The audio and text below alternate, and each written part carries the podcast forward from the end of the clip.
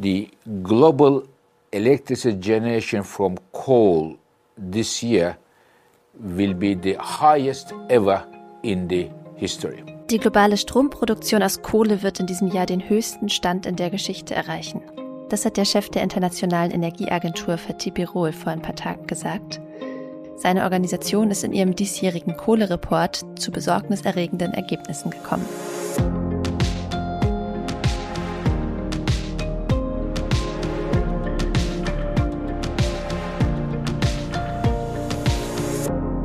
Ihr hört das Klima-Update, den Nachrichtenpodcast von Klimareporter in Zusammenarbeit mit der Taz.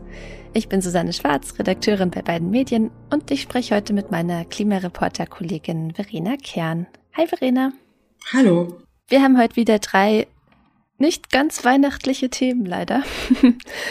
Zuerst reden wir darüber, dass ausgerechnet der klimaschädlichste Brennstoff derzeit einen Boom erlebt und wir schauen uns an, warum das so ist. Dann beschäftigen wir uns mit den USA, wo Präsident Biden gerade mit seinem Klimapaket vollends zu scheitern droht. Und zum Schluss werfen wir einen Blick auf die Pläne des neuen grünen Wirtschafts- und Klimaministers Habeck und mhm. gucken, wie er die versprochene ökosoziale Transformation angehen will. Aber fangen wir mal mit dem Kohlereport der Internationalen Energieagentur an. Der Bericht zeichnet ja ein ziemlich düsteres Bild. Mhm, ja, das stimmt. Im letzten Jahr war der weltweite Kohleverbrauch noch zurückgegangen, also jetzt nicht wahnsinnig viel, aber doch spürbar. Das hatte mit der Corona-Pandemie zu tun. Zeitweilig sank da die Nachfrage nach Strom deutlich und das traf eben besonders die Kohle, während die Erneuerbaren durch ihre geringeren Betriebskosten profitierten. Das hat für viel Optimismus gesorgt. Also vor ein paar Wochen noch beim Weltklimagipfel in Glasgow hat der Konferenzpräsident Alok Sharma Zitat vom Anfang, vom Ende der Kohle gesprochen und gesagt, die Kohle ist nicht mehr der König. Die Zahlen der Energieagentur sagen jetzt aber leider was ganz anderes. Die Kohle ist immer noch König. In diesem Jahr ist nicht nur so viel Kohlestrom erzeugt worden wie vor Corona, es ist sogar ein neuer historischer Höchststand erreicht worden. Um mal eine Zahl zu nennen, um neun Prozent ist die Kohlestromproduktion gewachsen. Das mhm. ist wirklich ein heftiger Anstieg. Mhm. Und das hat etwas mit den stark gestiegenen Gaspreisen zu tun. Und weil sich die Wirtschaft eben schneller als gedacht von dem Corona-Schock erholt hat. Dadurch ist auch die Nachfrage nach Strom rasant gewachsen. Und bei den hohen Gaspreisen lohnt sich die Kohleverstromung dann eben doch wieder. Und das gilt eben nicht nur für China und Indien, wie man vielleicht denken würde, das gilt auch für die EU. Und hier ist sogar der prozentuale Zuwachs am größten gewesen in diesem Jahr. Ja, dabei haben sich in Glasgow sogar über 50 Staaten zum Kohleausstieg verpflichtet. Also im Beschluss hieß es ja, man wolle das klimaschädliche Verbrennen von Kohle zwar nicht auslaufen lassen, aber doch immerhin herunterfahren. Ja, aber nicht mal das Herunterfahren klappt bislang. Wenn nicht gegengesteuert wird, dann wird allein die Kohle einen Großteil des CO2-Budgets verbrauchen, der noch bleibt, um das 1,5 Grad Ziel zu schaffen. Nächstes Jahr könnte dann auch beim gesamten Kohleverbrauch ebenfalls ein historischer Höchststand erreicht werden. Also nicht nur der Verbra Kohleverbrauch für die Stromherstellung, sondern auch der für die Herstellung von Zement oder Stahl.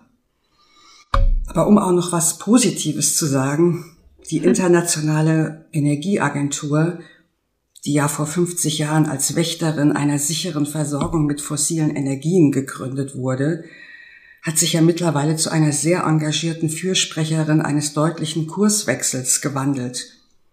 Vor kurzem hat die Agentur gefordert, dass ab sofort keine neue Infrastruktur für Öl, Gas und Kohle mehr gebaut werden darf. Und jetzt kündigt sie an, dass sie bis nächsten Sommer auch noch einen Plan vorlegen will, wie der weltweite Kohleausstieg bis 2050 gelingen kann. Da kann man wirklich gespannt sein. Lass uns jetzt mal über unser zweites Thema sprechen, und zwar über ein riesiges Problem, das der US-Präsident Joe Biden hat. Er bekommt sein Konjunkturpaket nicht durch. Ja, das hatte Biden ja kurz nach Amtsantritt im Januar vorgestellt. Ein wirklich riesiges Programm, in dem praktisch alles drin stand, womit er so in den Wahlkampf gezogen ist. mehr Chancengleichheit, Investitionen in erneuerbare Energien, mehr Jobs. Im Prinzip also auch ein Sozial- und Klimapaket, wirklich ein Rundumschlag, das Fundament eines richtigen Vermächtnisses. Und dieses Fundament, das hat einen tiefen Riss und den verursacht nicht die Republikanische Partei, also der politische Gegner, sondern ausgerechnet jemand aus den eigenen Reihen. Hm, ja, viele haben den Namen wahrscheinlich in den letzten Monaten immer mal wieder gehört, Joe Manchin. Ähm, der ist Vertreter des US-Bundesstaats West Virginia im Senat der USA, also in einer der zwei Kammern der US-amerikanischen Legislative. Und er gehört zur Demokratischen Partei, hat aber auch Verbindungen zur Kohleindustrie und macht seit Monaten gegen Bidens Konjunkturpaket mobil. Ja, und jetzt hat er gerade angekündigt, er lehnt es ab und lässt das Paket damit vorerst scheitern. Also er ist zwar nur einer von 50 demokratischen SenatorInnen, aber er hat diese Macht, weil die Mehrheit im Senat super knapp ist. Also so knapp, dass sie eben schon bei einer abweichenden Person nicht mehr zustande kommt.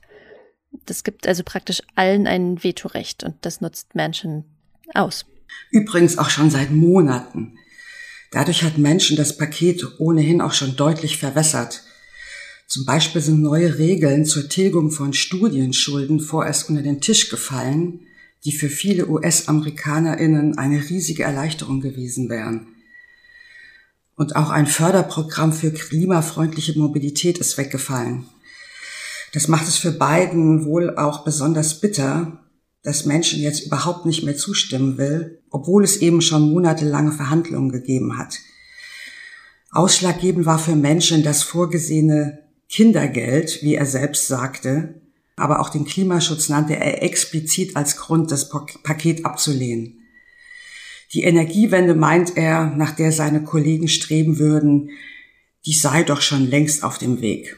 Hm, ja, das haben wir ja gerade gehört, wie toll sie weltweit auf dem Weg ist, nicht wahr? Ja, genau. Ähm, ja, und diejenigen, die Ahnung davon haben, die sehen das natürlich auch äh, anders als Menschen. Also der Ingenieurswissenschaftler Jesse Jenkins, äh, der ist Professor an der Princeton University, der zum Beispiel findet Mansions Absage an das Paket verheerend und außerdem völligen Unsinn. Also das hat er auf Twitter geschrieben. Ohne massive Investitionen in erneuerbare Energien und saubere Infrastruktur können die USA ihre Klimaziele mhm. nicht erreichen. Das ist eigentlich Konsens. Die USA wollen ihre Treibhausgasemissionen bis 2030 gegenüber 2005 mindestens halbieren, wie sich die beiden Regierung vorgenommen hat. Das war ein deutlicher Sprung, nämlich fast eine Verdopplung gegenüber dem, was sich die USA vorher vorgenommen hatten. Ja, die Emissionen in diesem Zeitraum zu halbieren, das gilt so als internationales Minimum. Also entsprechend gab es dafür auch viel Kritik aus der Klimabewegung, die natürlich sagt, ja, ein Land wie die USA mit so einer großen Verantwortung für die Klimakrise, das kann eigentlich nicht nur gerade so das Minimum machen, also den Durchschnitt, sondern das muss jetzt eigentlich Extratempo machen. Aber jetzt ist es wohl auch immer fraglicher, ob dieses Minimum überhaupt erreicht werden kann. Und nebenher knabbert dieses ganze Vorgehen natürlich auch generell an Bidens Autorität als Präsident. Also der Menschen führt ihn eben gerade total vor und das bei dem politischen Kernprojekt der beiden Regierungen. Ja, das wäre für ihn ein herber politischer Rückschlag. Das kann man nicht anders sagen. Die Republikaner freut dieser Streit innerhalb der Demokratischen Partei deshalb natürlich ganz besonders. So, und zum Abschluss gucken wir nochmal auf Deutschland. Langsam sammelt sich die Ampelregierung ja und beginnt mit der Arbeit. Das Wirtschaftsministerium vom Robert Habeck, das werkelt zum Beispiel gerade an seinem Jahreswirtschaftsbericht. Den legt die Bundesregierung gemäß dem Stabilitäts- und Wachstumsgesetz, ja, sowas gibt's tatsächlich, äh, immer, legt immer bis zum Ende Januar vor und äh, gibt da drin Auskunft darüber, welche Wirtschafts- und Finanzpolitik sie verfolgt, was sie so erwartet, wie sich die Wirtschaft entwickelt. Genau, das ist oft eine ziemlich langweilige Geschichte, also jetzt außer für Nerds und ExpertInnen. Aber ähm, wir haben ja einen neuen Wirtschaftsminister und dann auch noch einen von einer neuen Partei, also Grüne statt wie bisher CDU. Und dann auch noch einen, der das Ministerium nicht mehr als Wirtschafts- und Energieministerium leitet, sondern ausdrücklich als Wirtschafts- und Klimaschutzministerium. Und da sind wir natürlich schon gespannt zu hören, wie Habeck sich seine Arbeit so vorstellt.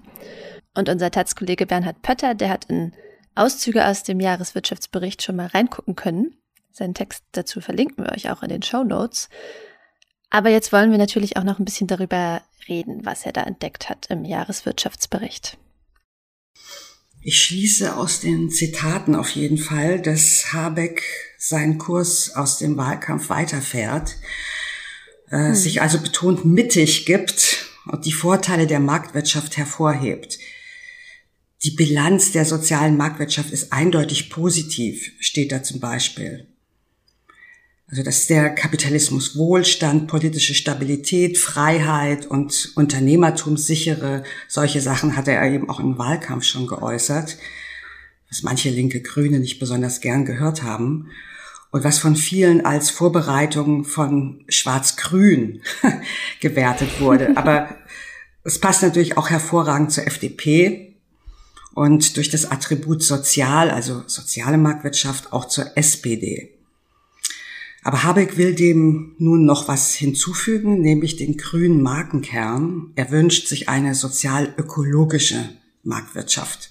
Genau, der Jahresbericht attestiert der deutschen Wirtschaftspolitik bisher, sich zu wenig am Gemeinwohl und zu stark an Lobbyinteressen orientiert zu haben mhm. und äh, adressiert zum Beispiel auch die hohen Kosten, die der Klimawandel verursachen wird, also etwa durch die Schäden, die bei Extremwetterereignissen entstehen. Ähm, das ist ein Punkt, bei dem es mich überrascht hat, dass die Grünen den im Wahlkampf nicht noch viel stärker gebracht haben, denn also ihnen wurde ja von den politischen GegnerInnen vorgeworfen, für eine teure Politik zu stehen. Also dabei ist natürlich das Aufschieben von Klimaschutz ganz besonders teure Politik. Ja, ganz genau. Jedenfalls plädiert das Wirtschaftsministerium für eine, Zitat, grundlegende Weiterentwicklung des gegenwärtigen Wirtschaftsmodells. Also wie gesagt, Habeck lehnt jetzt nicht den Kapitalismus ab und das ist anhand früherer Äußerungen und angesichts der Koalitionsparteien jetzt auch nicht direkt eine Überraschung. äh, auch wenn das Partei Linke und auch Teile der Klimabewegung wahrscheinlich etwas enttäuschen wird. Habeck will stark auf den CO2-Preis als Klimaschutzinstrument setzen, will aber planetare Grenzen auch in Ordnungsrecht gießen, also in Gesetze und Vorgaben. Und er will sämtliche wirtschaftspolitischen Instrumente hinsichtlich ihrer Effekte auf die Erreichung der ökologischen Nachhaltigkeitsziele hinterfragen und im Zweifel anpassen. Also die Subventionen und die staatlichen Förderungen auf den Prüfstand stellen. Aber er greift durchaus auch linke Ideen auf, oder? Ja, also du hast vorhin schon gesagt, Habeck gibt sich in dem Bericht mittig. Mhm. Und ich würde dem noch hinzufügen, dass er da durchaus an alle Zielgruppen irgendwie Signale mhm. sendet. Also das generelle und ausführliche Schwärmen vom Kapitalismus oder eben euphemistisch Marktwirtschaft. Ähm, damit zeigt er sich als Partner für das neoliberale und konservative Spektrum, aber er greift eben auch Ideen aus der wachstumskritischen Bewegung auf. Also will zum Beispiel zu einer, Zitat, erweiterten Wohlfahrtsmessung kommen. Ähm, bisher messen ja die meisten Länder ihren Wohlstand durch das Bruttoinlandsprodukt, also was ein Maß für klassische Wirtschaftsleistung ist. Da sagen viele WachstumskritikerInnen A, äh, das deckt ganz viele Wirtschaftsbereiche nicht ab, nämlich alles, was nicht als Erwerbsarbeit organisiert ist, was aber trotzdem ein integraler Bestandteil von Wirtschaft ist, also Kindererziehung zum Beispiel. Und B, ist es denn überhaupt eine sinnvolle Definition von Wohlstand? Also, denn wenn wir als Gesellschaft zwar kollektiv reich sind, aber auch kurz vor oder nach dem Burnout stehen, hm. ähm, so sind wir dann wirklich wohlhabend. Ähm, ein berühmtes Beispiel von einem Land, das Wohlstand anders misst, ist Bhutan, also ein kleiner buddhistisch geprägter Himalaya-Staat. Ähm, da wird ja mit Umfragen regelmäßig das Bruttonationalglück erhoben. Ähm, also davon ist jetzt im Jahreswirtschaftsbericht nicht äh, direkt die Rede, aber Habeck will dem BIP eben Gerechtigkeits- und Nachhaltigkeitsindikatoren zur Seite stellen. Und er spricht auch davon, dass es eine weitgehende Konsumsättigung gibt. Also statt nach mehr Konsum soll die Politik nach mehr Respekt und Sicherheit streben. Also da ist begrifflich sozusagen für jeden was dabei, was man irgendwie sympathisch finden kann. Ähm, bei Habecks erster Richtungserklärung im Jahreswirtschaftsbericht. Ja, ein programmatischer Gabentisch. Und an wen die meisten konkreten Geschenke gehen, da sind wir dann gespannt. Hm, absolut. Und das ist die Überleitung dazu, dass ich euch allen schöne Feiertage wünschen will. Ja, von mir auch frohe Weihnachten an alle, die Weihnachten feiern. Arbeitet nicht so stark an eurer Konsumsättigung. ähm, ja, und wir wollen uns wie immer noch bedanken bei den SpenderInnen, die diese Woche dazugekommen sind. Das waren Arno Belau, Sibylla Mühleisen, René Rösler, Susanne Schwarzesser, Dominik Grau und Boris Puvejai, der diese Spende als Geschenk im Namen von Olga Kiesler getätigt hat. Vielen Dank für die Unterstützung. Und wir hören uns alle im nächsten Jahr wieder, denn nächste Woche, also zu Silvester, machen wir mal Pause. Lasst es euch gut gehen und bis in zwei Wochen. Ciao!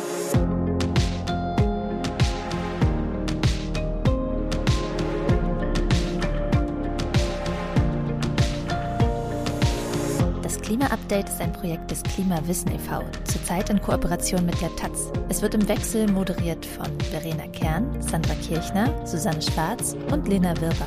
Unser Produzent ist Christian Eichler. Ihr könnt unsere Arbeit mit einer Spende unterstützen. Wenn ihr euch das vorstellen könnt, klickt auf den Spendenlink in der Podcast-Beschreibung.